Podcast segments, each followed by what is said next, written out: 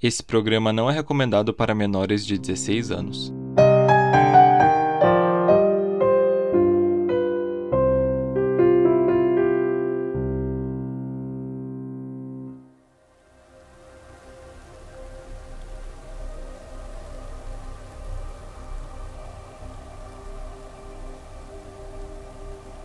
Pessoal, tudo bem? Aqui que tá falando é o Rodolfo, esse é o Clube dos Detetives e hoje a gente vai fazer uma segunda parte do episódio do mês passado. Vocês lembram do episódio de Halloween, das histórias que a gente contou? Hoje a gente vai fazer uma parte 2 que vai ser um pouco mais rápida, mas a gente vai pegar algumas histórias que eu achei muito, muito, muito interessantes, mas elas não foram para a primeira parte.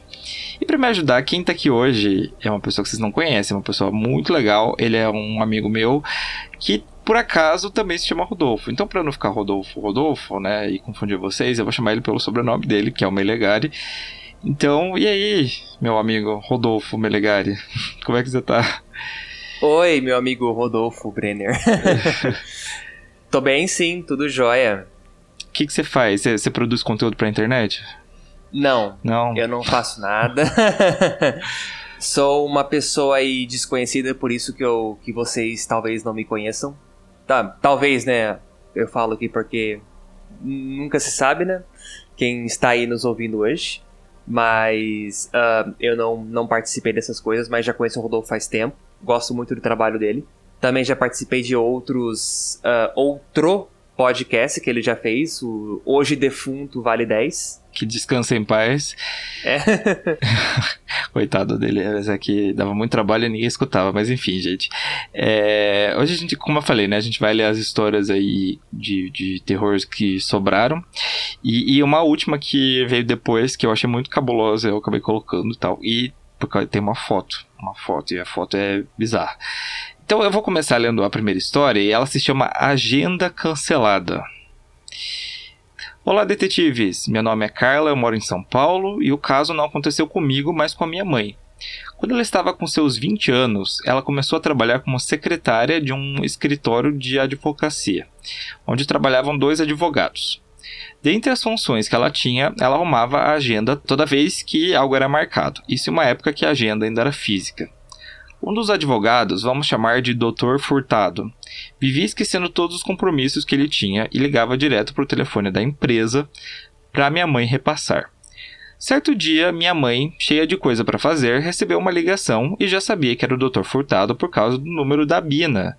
Bina, gente, para quem não sabe, é identificador de chamada, mas é antigamente a gente falava, a gente falava Bina. Ele atendeu e falou brincando. Ela atendeu, perdão, e falou brincando. Bom dia, Dr. Furtado. Já esqueceu da reunião das 10?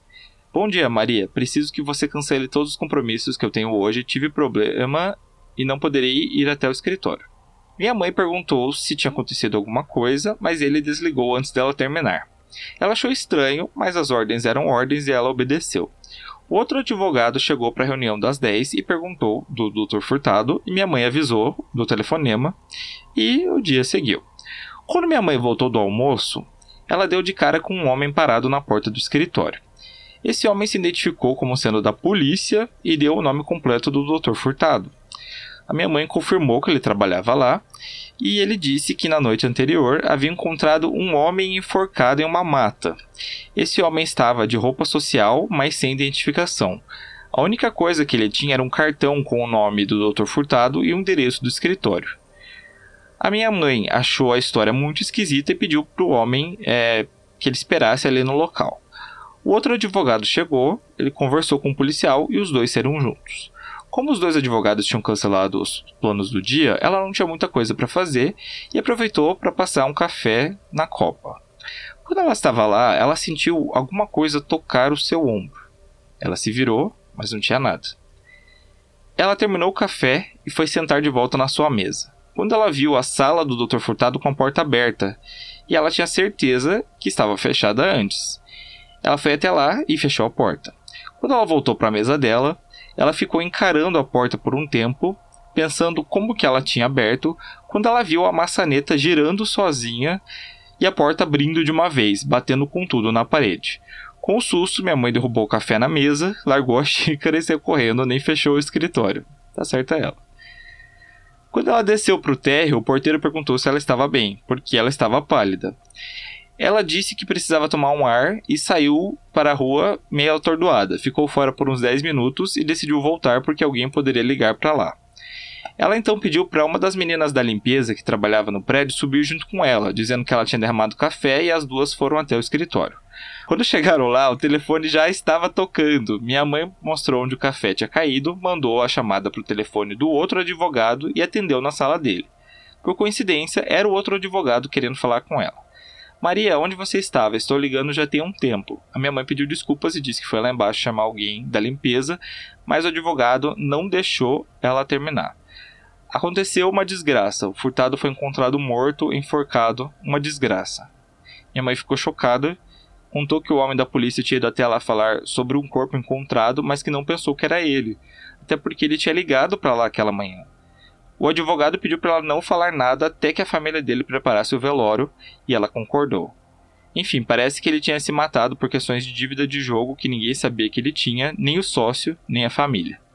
Após algumas semanas, o outro advogado comunicou que iria se mudar e que a empresa fecharia. Minha mãe ficou até feliz porque ela tinha medo de ficar lá sozinha. Até hoje ela conta e diz que fica arrepiada quando lembra da ligação e da porta abrindo, e ela tem certeza que foi o espírito do, do Sr. Furtado que pediu para ela cancelar a agenda dele naquele dia.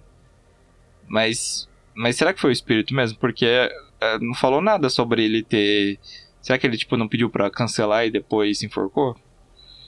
Hum ou se ele já estava planejando se enforcar, então ele cancelou para não dar problema para ninguém. Tipo, Sim, ah, isso que eu vou... pensei. Porque ela não falou, tipo assim, ah, é... mas o legista falou que ele tinha morrido no outro dia, né? Ou, ou, sei lá, o corpo estava em avançado estado já. Porque parece que, tipo, sei lá, ele ligou, se enforcou, ele ligou, cancelou, se enforcou, né?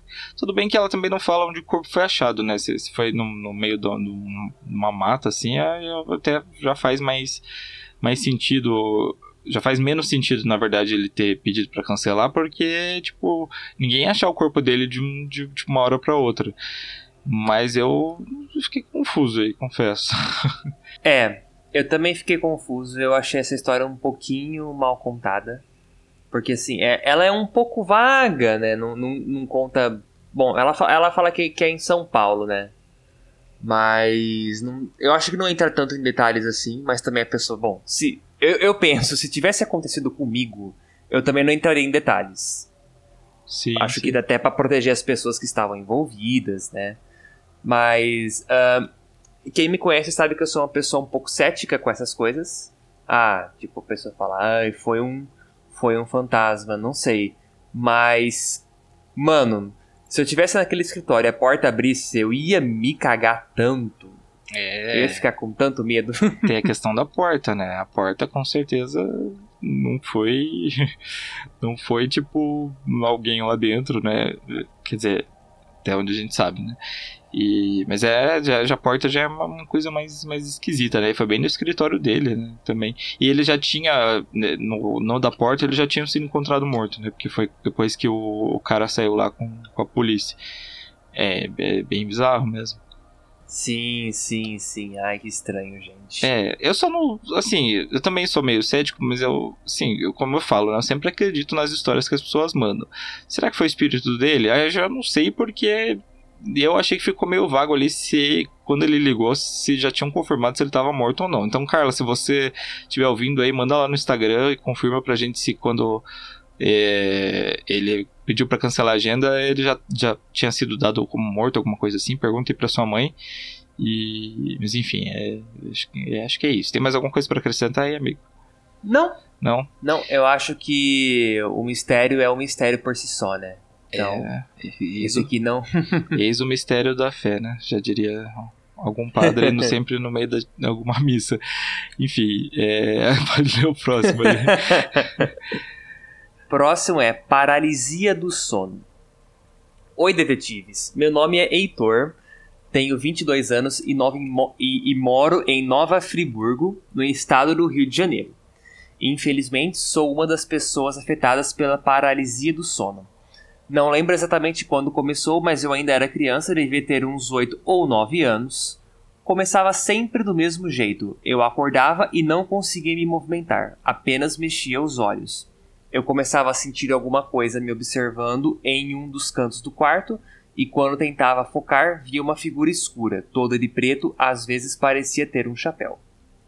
Depois de anos experienciando isso, comecei a arranjar alguns métodos para despertar mais rápido das paralisias. O principal que funciona para mim é ir mexendo seu corpo aos poucos, começando pelos pés até chegar na cabeça, praticamente como a Uma Thurman faz no Kill Bill. Adorei. Também comecei a fazer yoga e meditação antes de dormir e me ajudou muito. Cheguei a passar meses sem ter nenhuma paralisia. Corta para 2020. Minha mãe é enfermeira e estava trabalhando exaustivamente na linha de frente, lembrando que era a época da Covid-19. Uh, ah, com medo de contaminar eu, meu pai ou a minha irmã, ela decidiu dormir na casa de uma amiga do trabalho que morava sozinha. Fiquei quase quatro meses sem ver ela pessoalmente, só por chamada de vídeo. A minha irmã também sentia muita falta, mas a gente sabia que era um esforço dela para não nos contaminar. Em uma dessas noites de 2020, acordei sentindo a paralisia, mas era um pouco diferente, sentia um frio terrível, quase como se estivesse dentro de uma geladeira. Já comecei a fazer o exercício de mexer o corpo para ver se eu saía logo daquilo. Mas não adiantava, eu não conseguia mexer um dedo sequer foi quando escutei, um, foi quando escutei uma risada. Era uma risada baixa, como se o que tivesse rindo não quisesse que eu ouvisse. Fui procurando com os olhos pelo quarto, até que vi aquele ser parado em um dos cantos. Mas não era um homem de chapéu preto. Aquilo tinha uma silhueta, silhueta feminina, e eu pude perceber que era como se fosse uma versão de sombras da minha mãe. Eu tentei gritar, chamar por socorro, chamar até pela minha mãe, mas não conseguia. De repente aquilo correu na minha direção e pulou sobre mim. No momento em que aquilo ia pousar sobre meu corpo, eu acordei de uma vez só, como se acordasse de um pesadelo. Na mesma hora que eu acordei, daquela paralisia, eu liguei para minha mãe. Não sabia nem se ela estava ou não trabalhando. Depois de ten tentar contato algumas vezes, ela atendeu disse que estava dormindo e acordou com a ligação e ficou muito preocupada quando viu que era eu ligando de madrugada. Contei para ela sobre o que eu tinha passado e ela, que é evangélica, mas dessas igrejas mais tranquilas e menos fanáticas, uh, disse para eu orar com ela pelo telefone para espantar o que estivesse lá. Fizemos isso e eu realmente senti como se meu quarto ficasse mais leve enquanto a gente orava. De vez em quando ainda tenho paralisia, principalmente quando estou muito estressado ou abuso de cafeína. Aquela foi a única vez que a sombra da minha mãe apareceu na minha paralisia e espero que nunca mais apareça. Ah, que pesado. Eu, ah, eu tenho um monte de medo de paralisia. Eu não, eu sabia que, eu não sei, você já teve? Não. Não. Eu tive uma única vez e foi muito rápido assim. Eu lembro tudo assim. Eu lembro de acordar e também não consegui me mexer, assim, mas não deu nem tempo de eu entrar em desespero, sabe? Porque eu, eu acordei, aí eu olhei, assim, eu não, não consegui me mexer, só que de repente eu vi uma.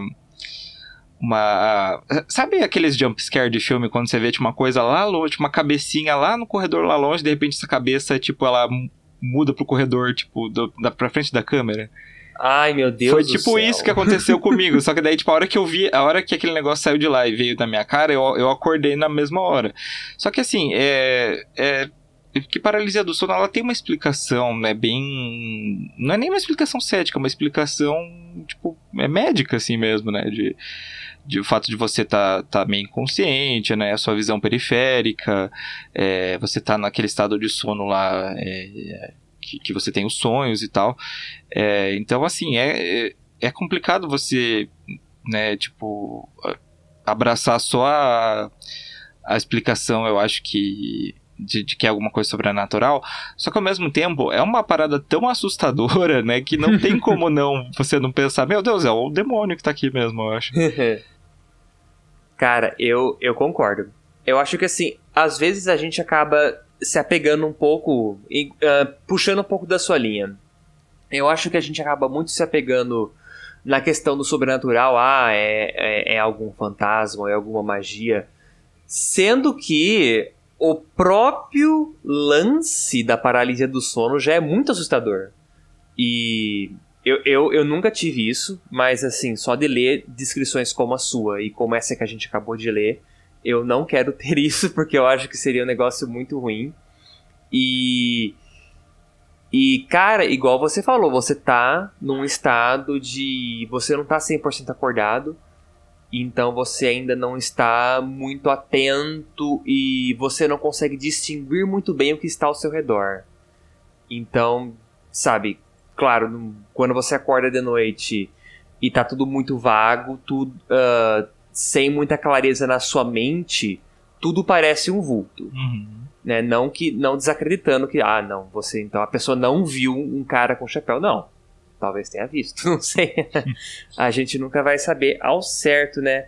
Mas cara, é nossa, que coisa. Sim, é, é esse negócio do de, de, ser uma coisa muito assustadora é que nem eu tava ouvindo um, um outro podcast esses dias, eles estavam falando sobre o fenômeno do fogo-fato, né? Que pra quem não sabe, é, eu falei bastante do fogo-fato lá no episódio do do homem que derreteu. Não vou saber o número agora.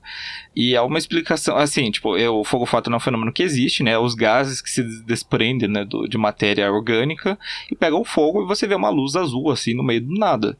Tipo assim, existe toda uma explicação científica para isso, mas você tá no meio do nada, passando de carro de noite, você vê uma luz azul incandescente. Você vai ficar, tipo, tranquilo. Ah, é fogo fato, não, não vou me preocupar. Claro que você não vai, você vai olhar pra aquilo e vai sair correndo, rezando na mesma hora.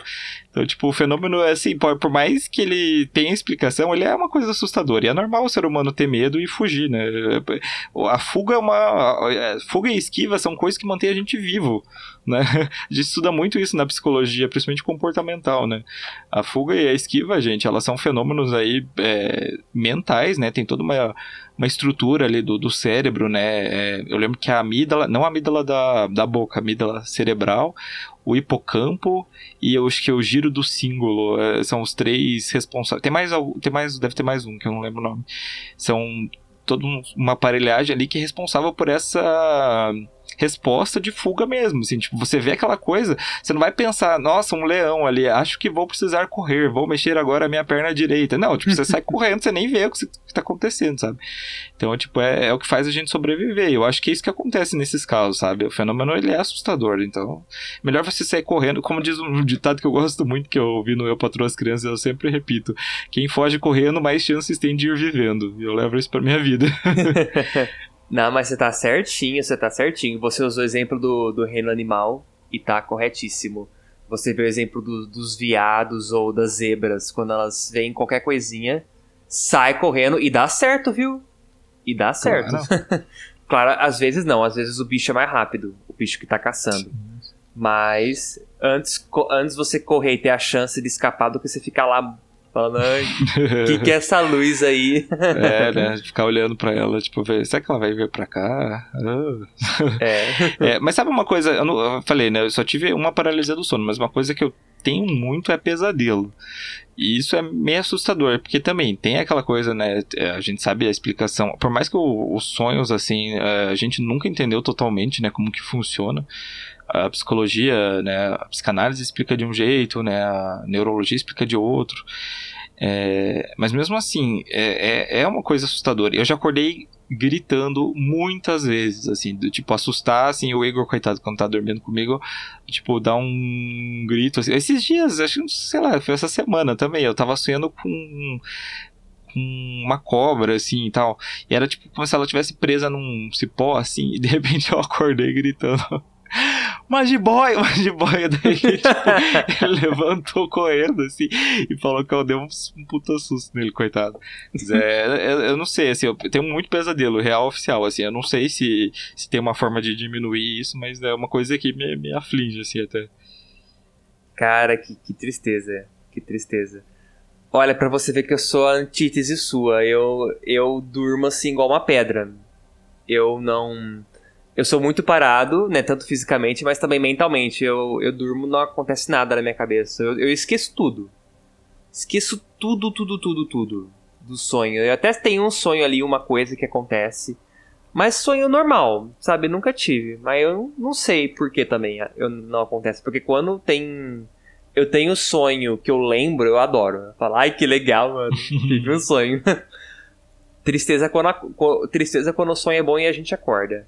Mas tristeza maior é ter um, um bagulho desses que a gente acabou de ler aqui, né? É, aí, não, com certeza. É, esse. Será esse que não foi um sonho falando nisso? Será que não foi um pesadelo? Cara, eu ia falar agora. Eu acho que o, o caso da mãe, com certeza.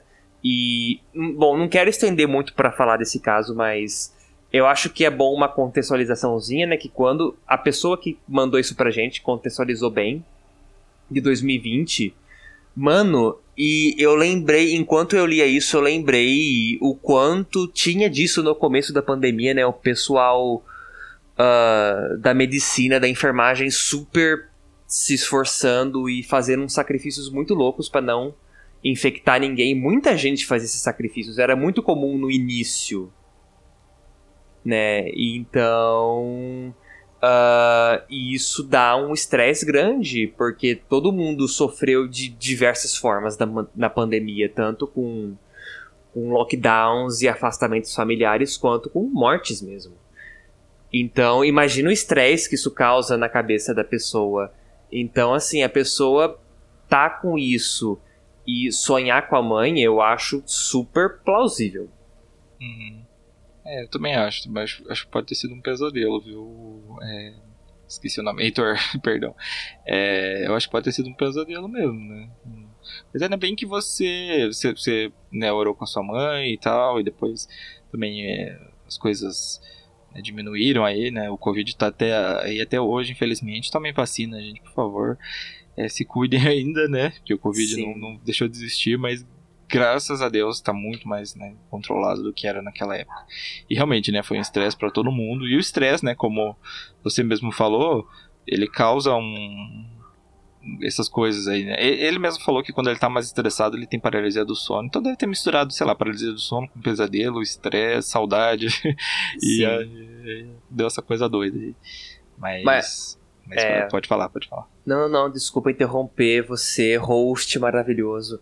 Uh, mas. É, eu só ia concordar com você que você tinha mencionado também da, do aspecto uh, químico do cérebro. Você que estuda psicologia, deve saber muito mais do que eu, que quando a gente está estressado o dia todo, o, o corpo e o cérebro eles emitem hormônios e substâncias específicas que ficam no corpo. Uh, então, cara, a própria cafeína também é uma coisa que, apesar de eu eu sou uh, tendencioso para falar, eu adoro café, mas também eu reconheço que se eu bebo café demais, isso, sabe, é, é nítido o quanto desregula um pouco o corpo, sabe? A mente, o funcionamento do corpo é, é nítido. Então, assim, é uma coisa sempre. Claro, dependendo da vida que a gente leva, a gente não consegue ter menos estresse. É igual aquele meme do cara falando, ah, eu tenho depressão. E as pessoas falam, ah, é, é só ficar feliz, o cara. Nossa, obrigado. Sabe, tem casos que a gente não consegue de fato mudar, mas é uma coisa que eu levo pra minha vida, sabe? Tem sempre tentar levar uma vida muito calma ou levar uma vida leve, sabe? Por mais que tenha os estresses, levar de um jeito leve, porque, cara, isso aí não é brincadeira, não, sabe? Estresse, você vê, causa coisas são um pouco mais. menos ruins, né? Você ter um, uma paralisia do sono, não, não que seja boa, né? Mas menos ruins. E estresse excessivo acaba causando, gente, até derrame. Né? Já, sim, já vi casos de gente que teve derrame porque era estressado. Então, um, fica um alerta aí de saúde também. saúde Exatamente. pública. Exatamente, fica um alerta. Bom, vamos para o próximo caso que se chama a, a Boneca do Satanás, é o meu nome. Olá pessoal, meu nome é Eliane, eu tenho 40 anos e falo de São José do Rio Preto. São José do Rio Preto é perto do, daí onde você mora, amigo? São José do Rio Preto? É sim! Ixi, olha só! Cuidado com a boneca do Satanás, então. Ó oh, céus! o que eu vou contar aconteceu quando eu era criança, deveria ter uns 8 ou 9 anos. Deveria ter uns 8 ou 9 anos, ponto. No Natal, ganhei uma boneca da minha madrinha, e era uma boneca com o corpo de pano, mas a cabeça de porcelana. Nossa, eu acho muito esquisita essas bonecas de porcelana, gente, pelo amor de Deus. eu achava a boneca linda, mas minha mãe não deixava eu brincar com ela porque ela tinha medo que eu quebrasse. Meu Deus, isso é muito, isso é muito mãe dos anos 90 pra, pra mim. Assim. Eu sei que a Helena é, é um pouco mais velha, mas a minha mãe tinha uns brinquedos que minha mãe não deixava eu brincar porque ela achava que, tipo, era muito bonito, muito caro. Aí eu só podia ficar, tipo, olhando, olhando para eles, assim. Ai, gente, por quê, né? então ela ficava posta numa penteadeira antiga que ficava do lado da cama. Certa noite, eu morrendo de vontade de brincar com a bendita, esperei todo mundo dormir e peguei ela. Quando eu sentei no chão para brincar com ela, senti uma sensação muito esquisita, como se alguém estivesse me observando. Pensei que era minha mãe vendo o que eu tinha, vendo que eu tinha feito besteira, então larguei a boneca no chão e fui até o quarto dela, mas ela realmente estava dormindo. Eis que, quando eu volto para o meu quarto, aquela filha do Satanás estava sentada na beira da minha cama, plena, olhando para mim. Na mesma hora eu saí correndo e gritando para o quarto dos meus pais. Minha mãe não entendeu nada do que eu estava falando e me levou para o quarto de novo. Quando voltamos, a boneca estava no chão. Entre trancos e barrancos, minha mãe levou a boneca para o quarto dela e eu só peguei no sono depois de chorar e rezar muito. No outro dia, eu fui para a casa da minha avó e contei o que tinha acontecido. E minha avó, como boa senhora que frequentava a Assembleia de Deus, levou a boneca para ser queimada na igreja. Essa foi a única coisa bizarra que aconteceu comigo, felizmente. Nossa, que. Ah, eu tenho medo. Eu tenho... Quer dizer, medo eu não tenho, mas eu tenho um desconforto com bonecas, assim. Eu acho elas. Assim, não qualquer boneca, tipo, mas essas de, de porcelana, assim, cabeça porcelana, eu acho esquisito.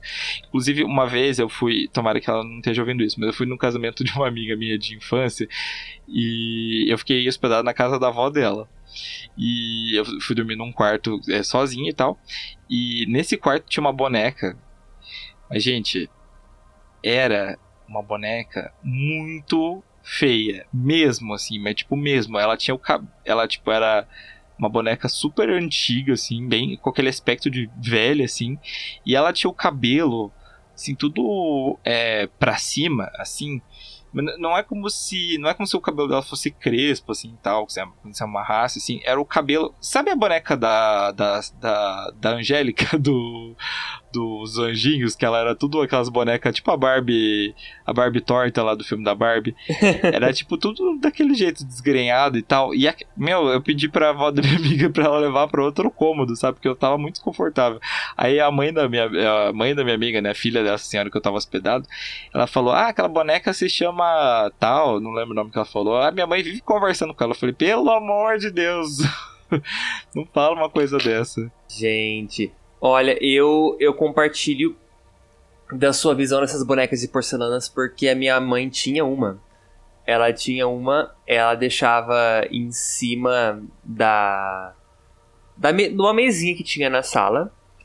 E mesma história, não, você não pode mexer nela porque ela é muito cara ela é muito. Uh, ela é muito delicada. Sendo que assim, eu acho que, bom, fez brinquedo para deixar exposto é, é, besteira. Acho que brinquedo tem que ser para brincar, né? Uhum. E. E, e assim, e eu como um ótimo jogador de The Sims, eu sempre gostei muito de brincar com bonecos. Uhum. então eu, eu quebrava um pouco a regra e eu brincava com ela. Graças a Deus ela nunca ficou endemoniada. Ela era só uma boneca mesmo. Mas eu compartilho da visão que é bizarro essas bonecas, assim, elas têm porque essas de porcelana, a porcelana é branca, então assim, essas bonecas parece que, sei lá, não tomou sol por cinco anos. Uhum. E toda muito maquiada, muito bem arrumada, então parece um fantasminha. E já, já dá um já dá uma vibe ruim um negócio desses, né? Uma, uma, uma coisa que parece desse jeito. Ainda mais nossa, mais, mais zoado. Mas sabe que eu acho estranho? Essa boneca tá sentada. Era na cabeceira da cama que a história contou? Ela tava. A, a boneca ficava na penteadeira, daí ela deixou no chão. Aí ela foi no quarto da mãe dela ver se a mãe dela tava dormindo pra ela brincar. A mãe dela tava dormindo. Quando ela voltou, a boneca tava sentada na cama. Ah. E quando ela voltou de novo, a boneca tava no chão de volta.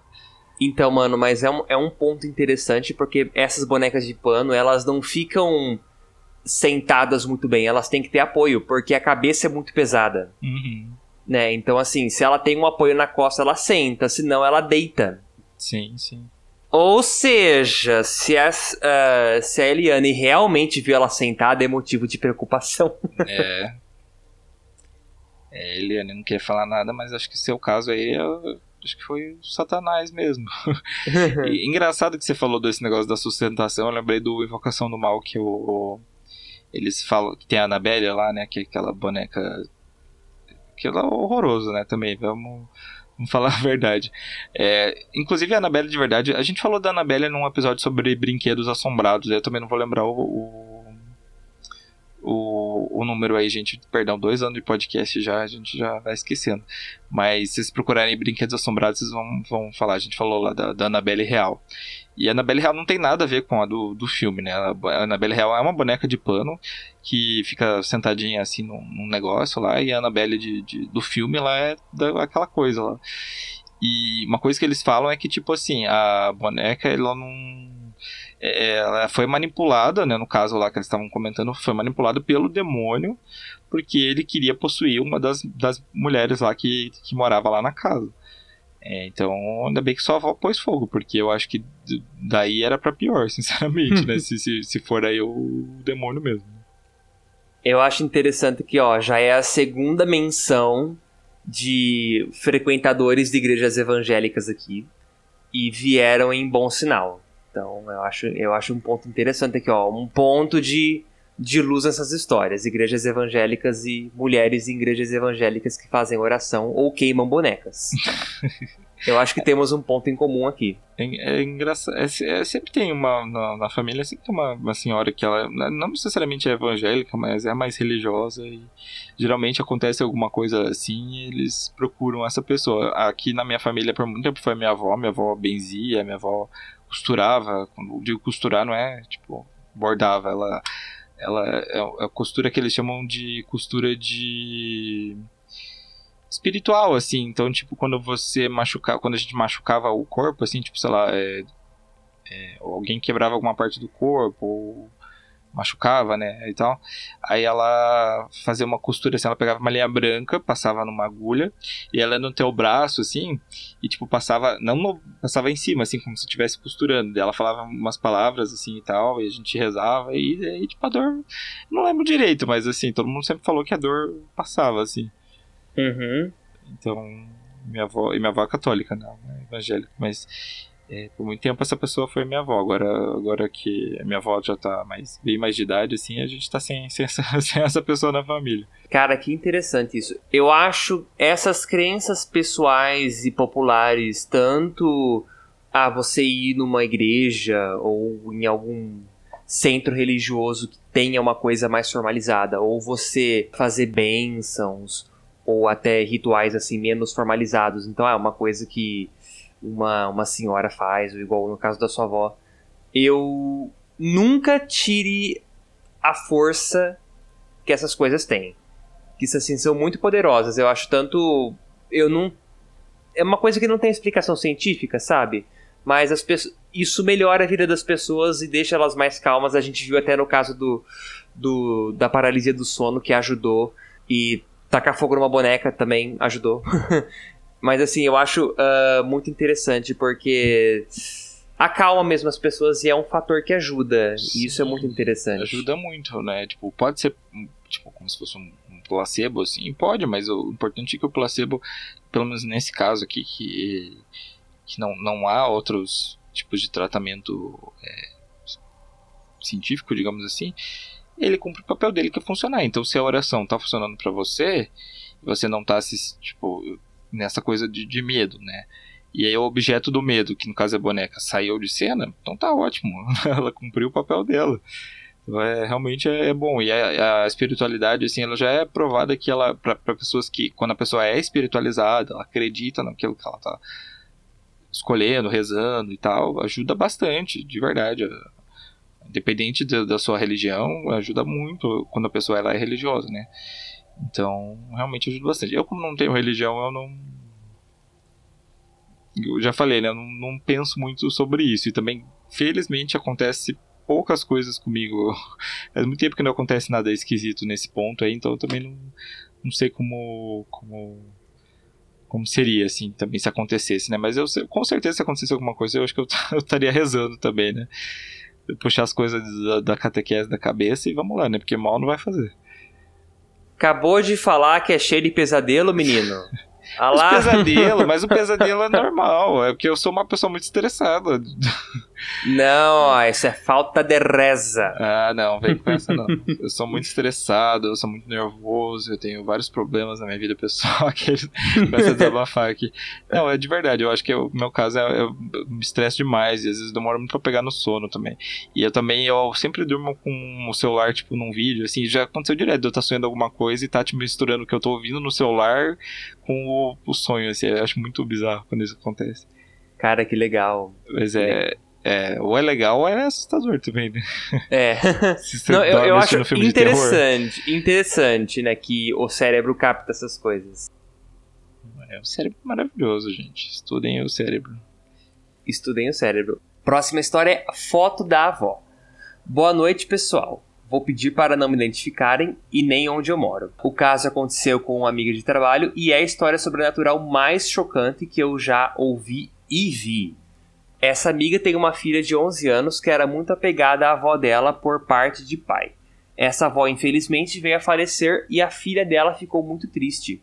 Algumas semanas depois que ela faleceu, minha amiga decidiu arrumar ela e a filha e tirar algumas fotos em uma, em uma época em que ainda se usava câmera digital. No outro dia, minha amiga foi olhar as fotos e quase caiu para trás. Em uma das fotos que só a filha estava, aparecia nitidamente uma senhora ao fundo. A senhora é essa que era a sogra dela, já falecida. Inclusive, mandaram uma foto aqui pra gente. Que eu vou ver aqui vai agora. estar lá no site, tá, gente? Ok, eu vou ver aqui agora separado, né? É que o Rodolfo não viu a, me ligaram não viu a foto. Ai, gente, tem uma senhora no fundo mesmo. Ai, tem uma senhora no Nossa, é fundo. Nossa, é muito, é muito nítido, assim. E ela tá, tipo, pela... Ela tá pela metade, assim, né? Tipo... Tá tipo só com a metade direita do rosto aparecendo.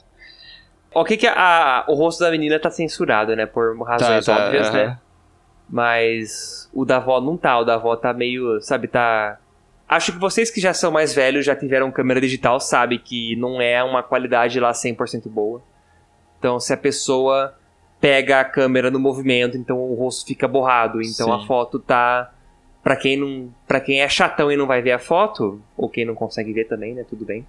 Uh, é, é, é desse jeito que parece. Então parece que a pessoa tirou a foto rápida, então tá meio borrado o rosto. Ai, que bizarro, gente. Eu, eu não tenho. Essa, essa eu fiquei com medo, porque. eu não. Nunca, nunca aconteceu isso em foto minha, assim, mas eu morria de medo.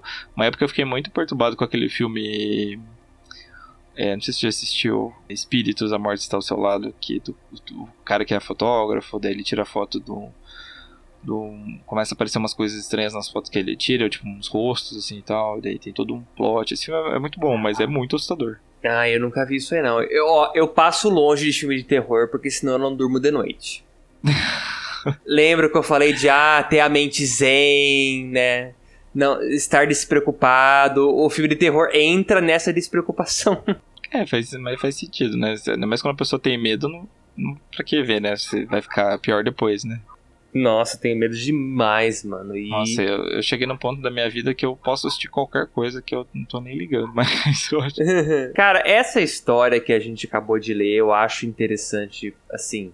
Se fosse não, acho que até com câmera digital tem caso, por exemplo, acho que quem é mais antigo ainda vai lembrar da câmera de com rolo. E a câmera com rolo às vezes ocorria de você ter um rolo velho na câmera, então, ou seja, já tinha fotos naquele rolo que foram tiradas faz tempo. Quem não, para quem não sabe, o rolo ele tem um número um número fixo de fotos, sei lá, vamos chutar, tem do, tem 15. E aí, quando você pega para tirar foto, só tem já tem quatro fotos tiradas. Então, assim, dependendo do contexto dessa história, eu ia falar, ah, não, às vezes é uma foto antiga que tem da avó. Sabe que essa menina tem da avó antes da da avó falecer. Mas não sei, né? Não, não, não sei. Eu acho que para fazer uma investigação completa tem que ver a data dessa foto, mas não sei, não sei. Isso aí tá, tá, tá estranho. É, tá, essa aí tá, tá esquisita, essa senhora aí atrás. Tá muito bom. É, assim, a gente não conhece as pessoas, né? Mas se, se ele falou que é. Dá pra ver que é a sogra dessa pessoa aí, né? Então a gente acredita aí. Saiu, né? Pior é que eu lembro que na época que eu recebi esse caso, que esse caso foi o último que eu recebi, eu joguei a foto no, no Google, que você pode pesquisar por imagem não apareceu nada. Então. Fiquei assim, é, pelo menos pelo menos a pessoa, eu acho que ela não inventou, né? Porque pelo menos a foto ela não tirou do Google. É, é mas, verdade. Mas, mas é, essa aí eu fiquei com medo, confesso. É, eu também fiquei um pouco é. com medinho. E você já, já aconteceu de você tirar uma foto e ser uma coisa esquisita? Não. Não. não. Cara, a minha vida é muito chata, não acontece nada, né? não aconteceu nada. Nunca, vamos falar, vamos, vamos ver uma história sua. Nunca aconteceu nada assim, tipo, sobrenatural com você? Cara, olha, eu vou, eu vai, o que eu vou falar agora vai remeter um pouco ao, ao a paralisia do sono. E quem, quem escutava o, o falecido Vale 10 talvez lembre dessa história que eu já contei ela lá. Um, que uma vez eu estava dormindo e eu acordei no meio da noite pra, pra, fazer, pra fazer xixi. Isso aí eu faço várias vezes porque eu sou bebo muita água, logo eu sou mijão. E voltei, beleza, né? Deitei e dormi. Uh, só que eu não dormi, eu demorei um pouquinho para dormir, que eu tava com um pouquinho de insônia. E cara, eu, eu virei pro lado da parede, que a minha, a minha cama era encostada na parede. Eu virei pro lado da parede, eu estava começando a, a pegar no sono. E eu escutei bem do meu lado, na cama, assim, como se estivesse em pé do meu lado, eu escutei o seguinte som. Hum. Ah. Sabe, como se alguém estivesse puxando o ar para dentro, mas com uma voz mais rouca. Cara, mas me deu um arrepio. Me deu um arrepio. E assim, eu eu fiquei. Uh, eu. eu me mexia com uma velocidade de, de lesma, assim. Eu ia muito devagar, porque eu queria acender a luz. Uhum. Eu falava, meu Deus, tem um monstro do meu lado, como é que eu vou dormir? Tem escola amanhã? O que, que eu faço? eu tava preocupado, olha só. Eu fui muito devagar, muito devagar. Assim, porque. E, e foi bem na época, cara, que o Five Nights at Freddy's começou a ficar popular.